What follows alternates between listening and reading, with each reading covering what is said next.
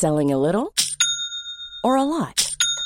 Shopify helps you do your thing however you cha-ching. Shopify is the global commerce platform that helps you sell at every stage of your business. From the launch your online shop stage to the first real life store stage, all the way to the did we just hit a million orders stage. Shopify is there to help you grow. Shopify helps you turn browsers into buyers with the internet's best converting checkout. 36% better on average compared to other leading commerce platforms because businesses that grow grow with Shopify. Get a $1 per month trial period at shopify.com/work. shopify.com/work. Bonjour à tous et bienvenue sur Positron, l'émission qui vous fait un zapping de bons plans tellement excellent que vous n'aurez plus jamais le temps de vous ennuyer.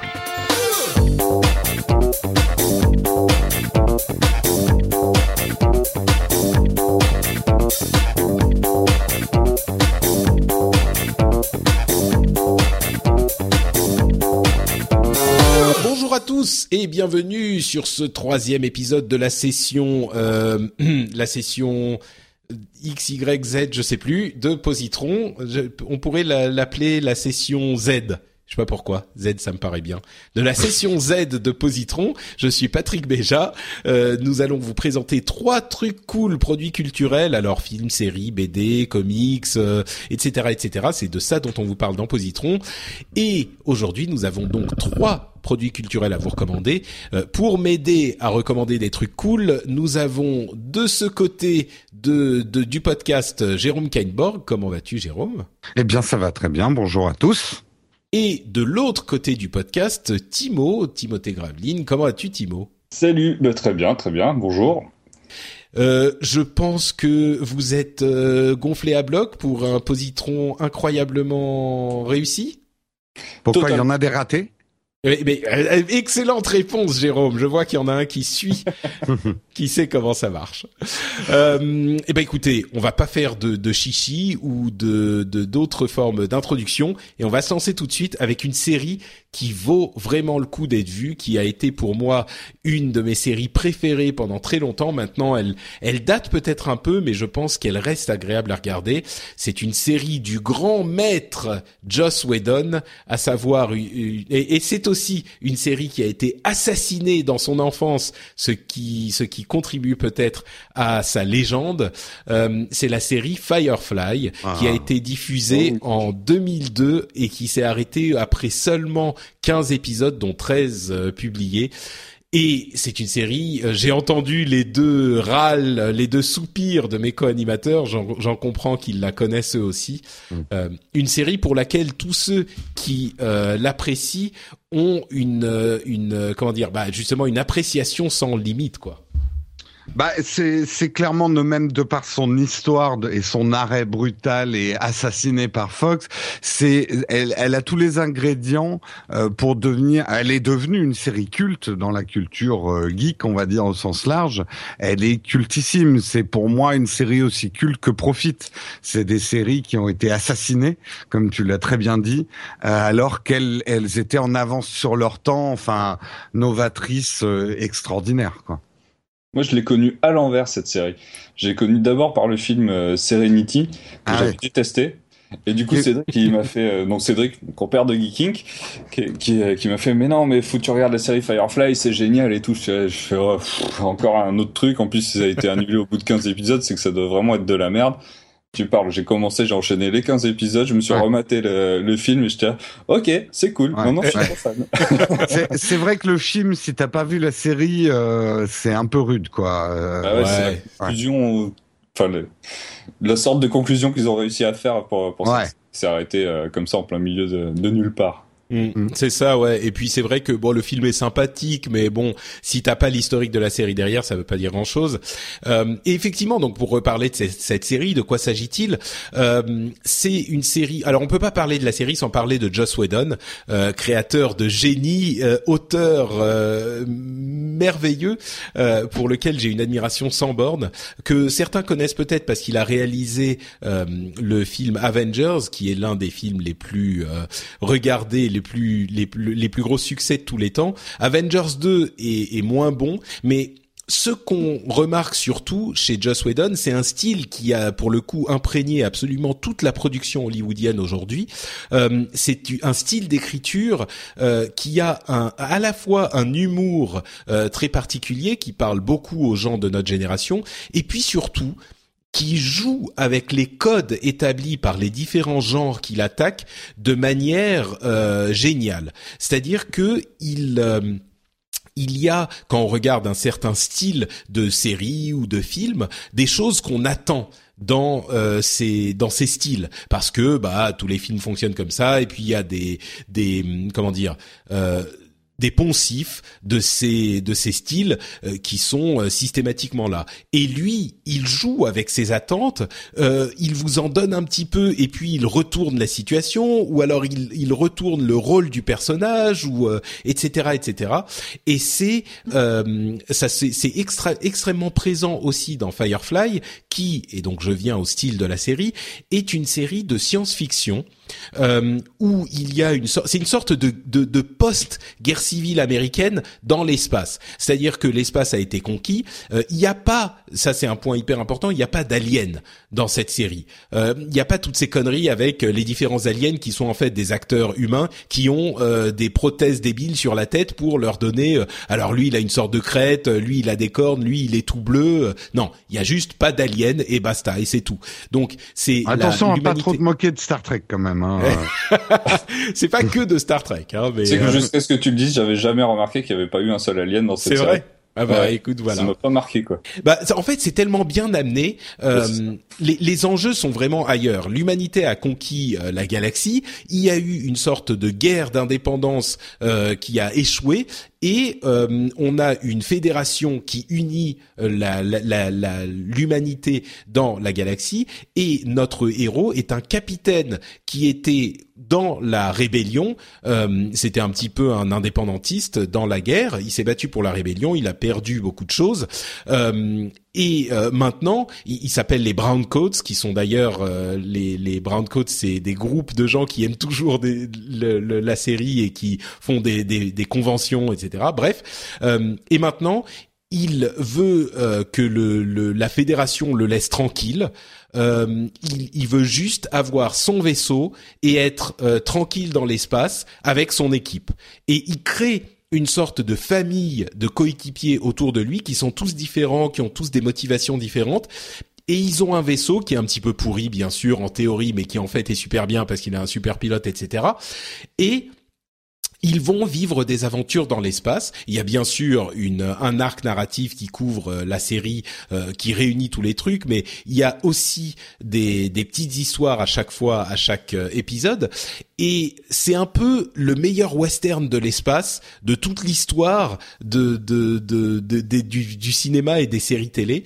C'est cet esprit de euh, la conquête de l'Ouest, on est dans des territoires un petit peu euh, inexplorés, mais en même temps il y a le gouvernement fédéral qui est derrière et euh, et on a cet esprit de, de liberté, d'indépendance et les grands espaces, c'est un petit peu le cas de le dire, est hyper bien retranscrit. Enfin, tout fonctionne et en plus on a cet humour de Joss Whedon, cet esprit euh, science-fiction malgré tout parce que c'est pas un western même s'il y en a énormément, il y a même euh, euh, régulièrement ils sont dans des territoires, enfin sur des planètes un petit peu dans la pampa, ils sont à cheval, etc. Ouais, si tu décortiques le scénario, on est plus proche à mon avis du western que du film de science-fiction, mais bah, autant en fait.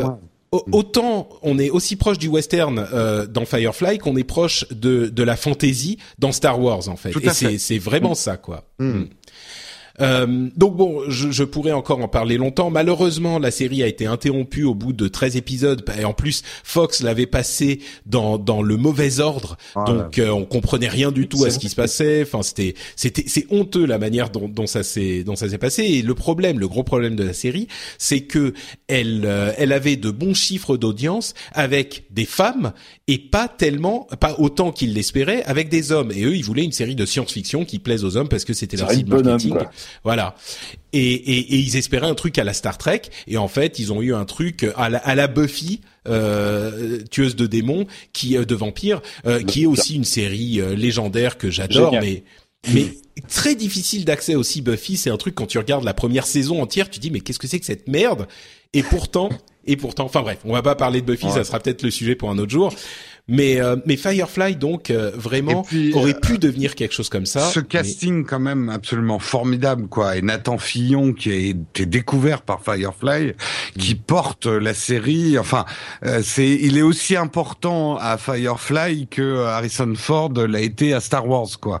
Il a incarné le personnage et justement on peut se dire ouais c'est Star Wars en plus petit avec des bretelles, le Captain Rebelle, le vaisseau c'est le Millennium. Justement il a il a réussi Nathan Fillon je trouve va donner une autre saveur à un personnage type Yann Solo, mais une saveur très particulière avec un humour qui est différent de celui d'Harrison Ford, euh, que j'ai trouvé très moins masculin justement, avec un côté euh, un peu euh, loser fragile qui se casse un peu la gueule, mm. qui, qui, est assez rigolo et maladroit, qui, qui, qui est vraiment sympa quoi. Ouais. Et puis il y a des épisodes. Enfin, l'écriture est tellement. C'est, c'est évidemment des budgets. Et puis c'était à l'époque, hein, 2002. Euh, vous imaginez bien que on pouvait pas faire autant de choses avec des budgets limités qu'on peut le faire aujourd'hui. Mais ils font tout fonctionner.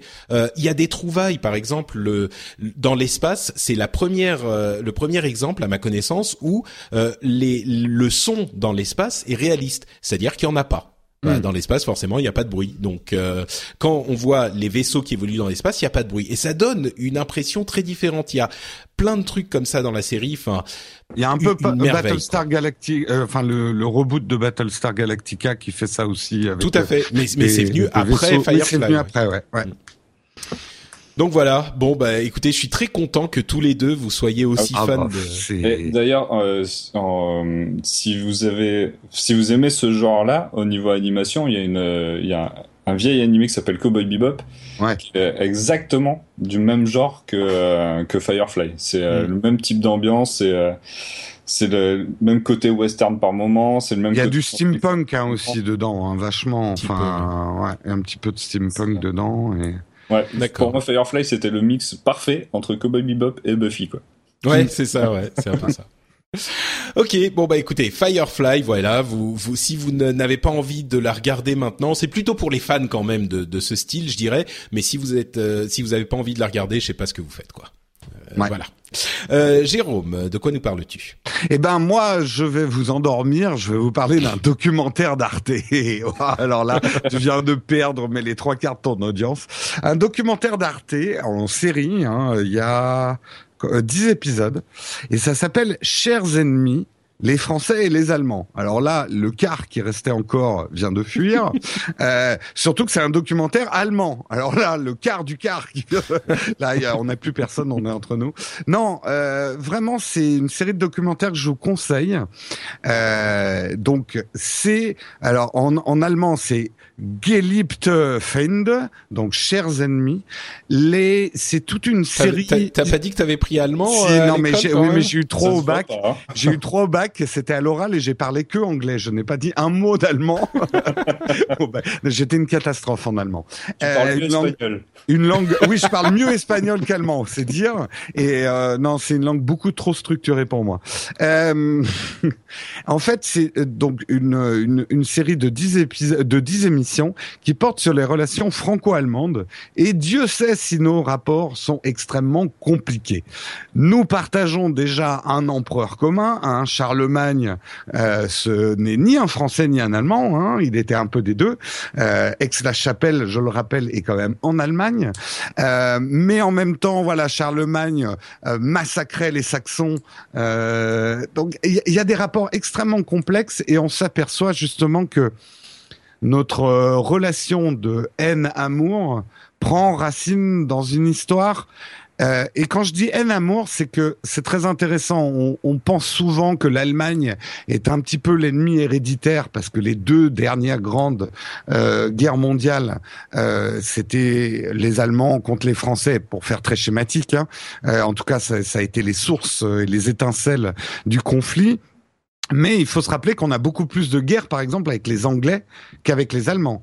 Et on a des périodes d'amitié avec les Allemands et de connivence et de compréhension qui sont beaucoup plus longues, euh, oui, beaucoup plus longues que euh, l'entente cordiale qu'on a avec les Anglais.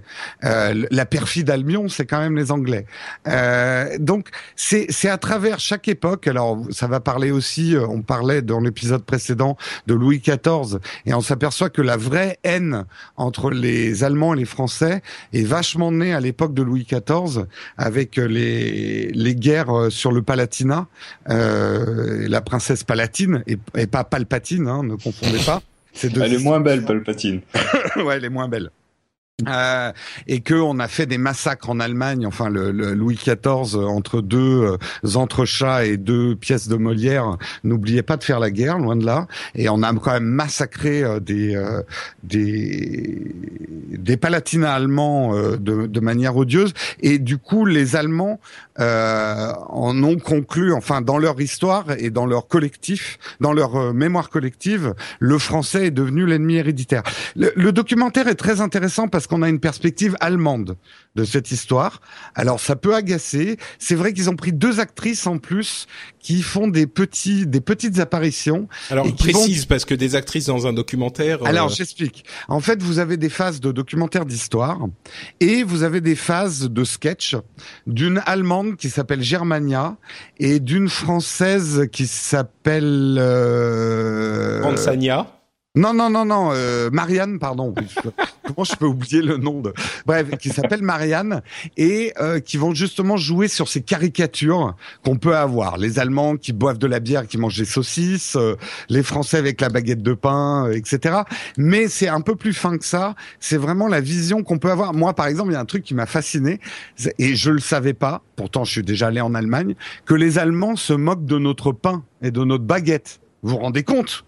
Non, mais quelle je, honte Je fais très bien le français et elle joue vraiment comme ça. Euh, genre nous, on est fiers de notre baguette, on a le meilleur pain du monde. Personne ne fait. De... Et les Allemands qui ont des variétés de pain, mais mille fois plus multiples que nous, qui ont une culture du pain. Alors c'est sûr que c'est des pains noirs, c'est des choses. Nous en France, on dit que c'est des pains de pauvres. Ah, des noirs. Mais oui, mais c'est des c'est des pains beaucoup plus riches, beaucoup plus sophistiqués.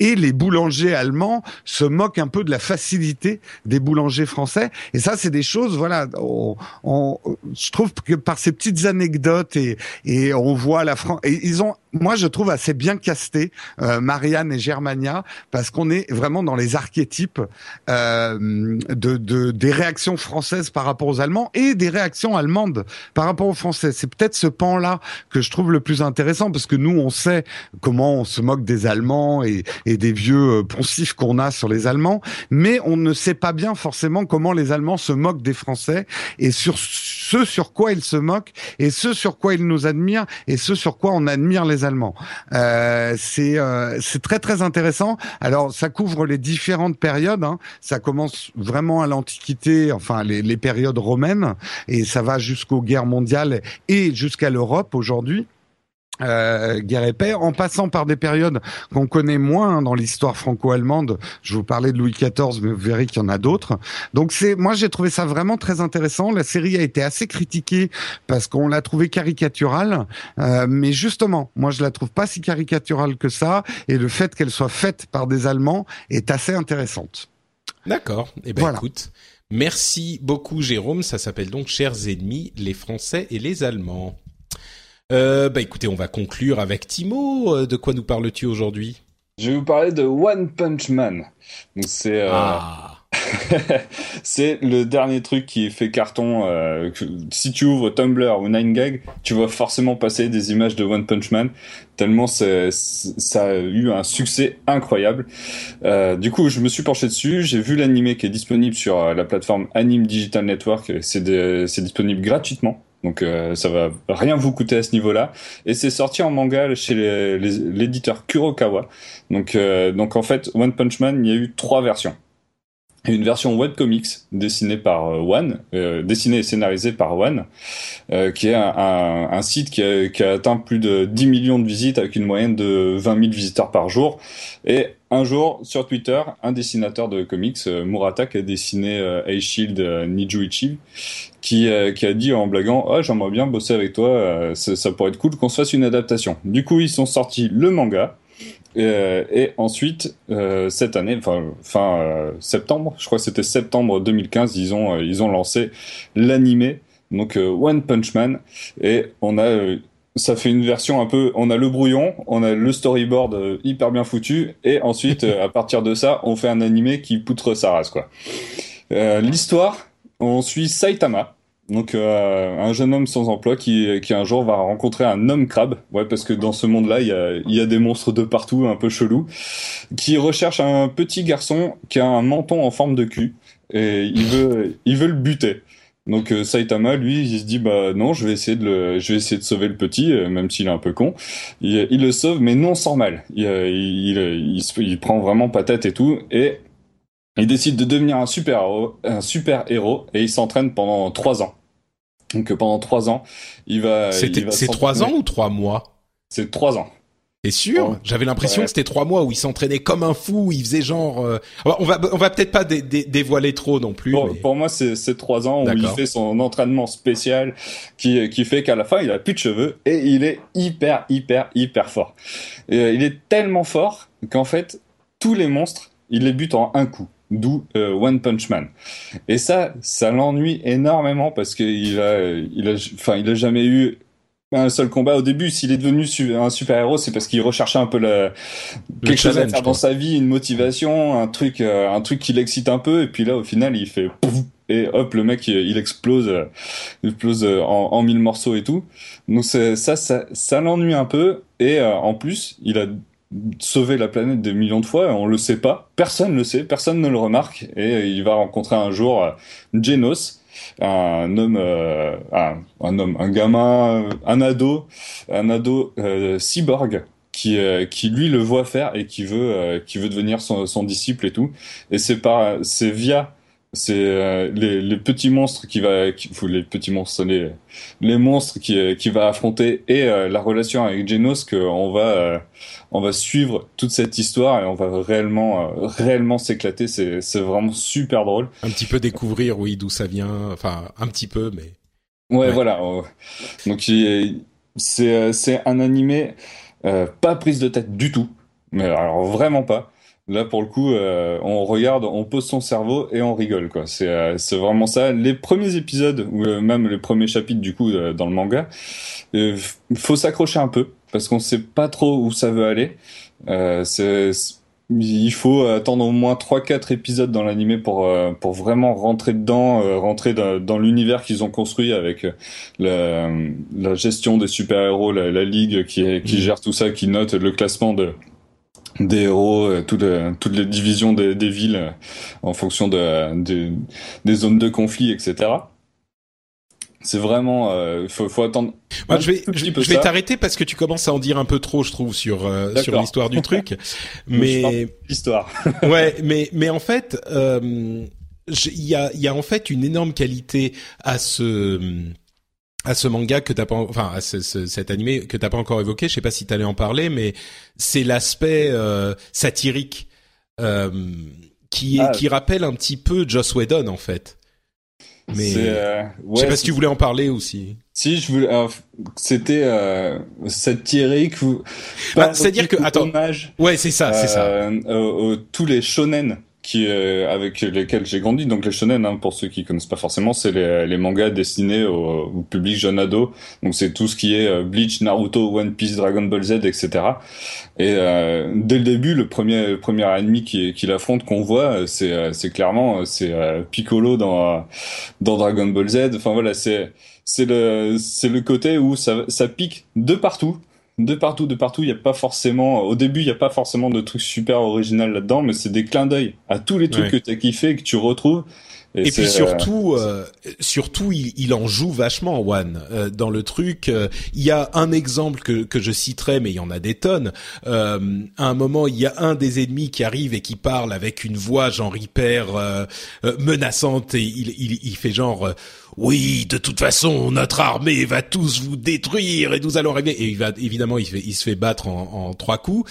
Et après, il est complètement désolé et il dit oh merde, je suis désolé, vraiment, je voulais pas vous faire de mal. Et ils lui disent mais mais qu'est-ce que qu'est-ce qui est arrivé à ta voix? Et il fait non non mais euh, enfin ma voix c'est juste une voix que je prends pour avoir l'air cool. En fait, euh, j'ai pas du tout. Et c'est que des trucs comme ça qui sont hyper marrants quoi. C'est euh... contre-pied à chaque fois. Ouais, c'est ça. Genre un gros méchant qui va commencer à expliquer son, euh, son projet et tout. Il fait ah c'est trop long. trop long, trop long, trop long. Ouais, il dit non mais c'est bon, arrête-toi, j'ai pas le temps. euh. c'est vraiment ça. ça ça m'a vraiment fait marrer quoi. C'est, euh, Mm. je, je rigole. J'aime bien les trucs un peu comiques et tout, mais euh, c'est souvent des, des petits rires par-ci par-là. Là, c'était vraiment, je rigolais comme un con quoi. C'était. Ouais, ouais. C'est pas, c'est pas des bien. gros éclats de rire, mais c'est des moments où, enfin, quand il parle sa relation avec Genos par exemple, et hilarante, et c'est c'est des moments où tu t'es avec eux et tu te dis, et t'es en train de ricaner dans ton coin, mais ça s'arrête pas, tu sais, et tu te dis mais putain, mais quel con. c'est ça. Ça, Donc c'est ça. euh, ouais, Et en plus, c'est vachement plus beau que Dragon Ball Super, donc euh, vous pouvez arrêter cette série de merde et regarder One Punch Man. Euh, le- L'animation, donc euh, au niveau du manga, le trait est très très bien, mais euh, ça manque de, à la limite, ce qu'on pourrait reprocher, c'est que ça manque de euh, de, personnali- de personnalité. Ça ressemble vraiment trait pour trait à, euh, un mix entre euh, le, du dessin de Bleach et de et de Dragon Ball quoi. Donc il n'y a pas vraiment un trait particulier. Là, c'est vraiment plus l'histoire qui va qui va améliorer tout ça et l'animation. Par contre, ils ont fait un très très bon travail d'animation au niveau de de l'animé, qui est euh, qui est hyper dynamique, hyper propre, hyper beau et euh, et ça ça vient amplifier le le fait que cette série vaut vraiment le coup d'être regardée. Il y a 12 épisodes, je crois, qui sont sortis, 12 ou Ouais, 11. c'est assez court, ouais. Ouais, c'est très court, donc ça va pas vous prendre trop de temps et euh, il va vous tarder, il va vous tarder de voir la suite, quoi, parce que C'est clair. Ça, ça, fond- Ouais. ça- C'est vraiment sympa. Bon, c'est quand même pour les fans, euh, Ouais, malgré tout. Faut faut être fan d'animé et d'animé d'action parce que sinon vous allez même pas comprendre les références. Mais euh, mais si vous l'êtes, je pense que c'est le truc à ne pas. C'est aussi pour ça que ça a tellement de succès en ce moment, c'est que c'est un truc qui est tellement différent et qui qui parle de tout le reste que c'est c'est celui à ne pas rater quoi. Donc euh, effectivement, One Punch Man. Euh, bah écoutez, merci beaucoup messieurs. On va conclure cet épisode avec, comme toujours, l'occasion pour vous deux de nous dire où on peut vous retrouver, à commencer par Jérôme Kainborg. Eh bien, moi, vous pouvez me retrouver sur la chaîne YouTube Nowtech TV et vous pouvez me retrouver également dans l'émission Techscope qui a lieu tous les matins en live à 8 heures du matin. C'est donc une matinale pour les matinaux euh, où on fait une revue de presse. Marion et moi-même, on vous fait une revue de presse de la technologie. Ça se passe sur Periscope et il y a un replay ensuite sur une chaîne YouTube dédiée euh, si vous avez raté l'épisode du matin. Voilà. Magnifique, merci Jérôme. Timo. Moi, on peut me retrouver donc dans Too Many Books, une chaîne YouTube dans laquelle je parle essentiellement de comics et, de littérature, euh, présentée euh, avec Audrey. Donc euh, ma compagne qui est aussi dans Geeking. Il y a Cédric qui intervient régulièrement dans cette émission, donc vous devez connaître un petit peu. Et c'est en live tous les vendredis soirs. Donc c'est une émission où on parle de toute la culture geek aussi. Et vous pouvez me retrouver en supplément en live aussi le jeudi de 13h à 14h sur une émission qui s'appelle Geeking Inc. où euh, on apprend à dessiner tous ensemble. Et donc voilà. Et c'est at Abrutim sur Twitter. Sublime. Et pour ma part, c'est NotePatrick sur Twitter et Facebook et FrenchSpin.fr si vous voulez retrouver cette émission et d'autres encore qui pourraient vous plaire. Euh, accessoirement, vous avez, je le mentionne pas assez souvent, euh, Upload qui est en alternance avec Positron. Donc euh, une semaine sur deux, on a l'un, une semaine sur deux, on a l'autre. Et donc la semaine prochaine, vous aurez bien sûr, j'espère, un Upload. Euh, et c'est un petit peu le même genre euh, d'humour potache et ridicule. Donc il n'est pas impossible que même si vous n'appréciez pas particulièrement, vous n'êtes pas particulièrement intéressé par les recommandations d'app, qui est ce qu'on fait dans Upload, vous pourriez apprécier quand même l'émission parce que c'est quand même très drôle. Donc euh, on est, voilà. on, on est d'accord, Patrick. On pourrait parler du point de croix dans Upload. Euh, les applications ne sont qu'un prétexte. un prétexte à nous retrouver avec euh, Jérôme, Cédric et Corben euh, toutes les deux semaines. Donc voilà, une, une recommandation en plus, c'est Upload. On vous remercie tous de nous avoir écoutés et on vous donne rendez-vous dans deux semaines. Ciao à tous Salut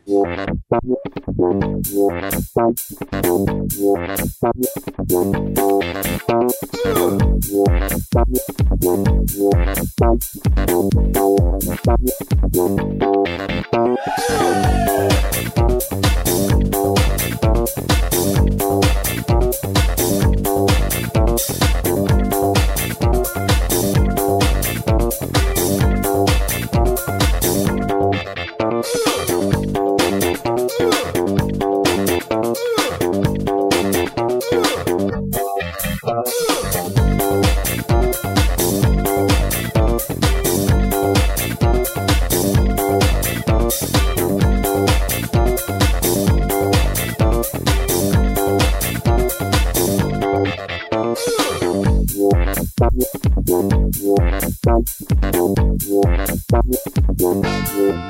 you.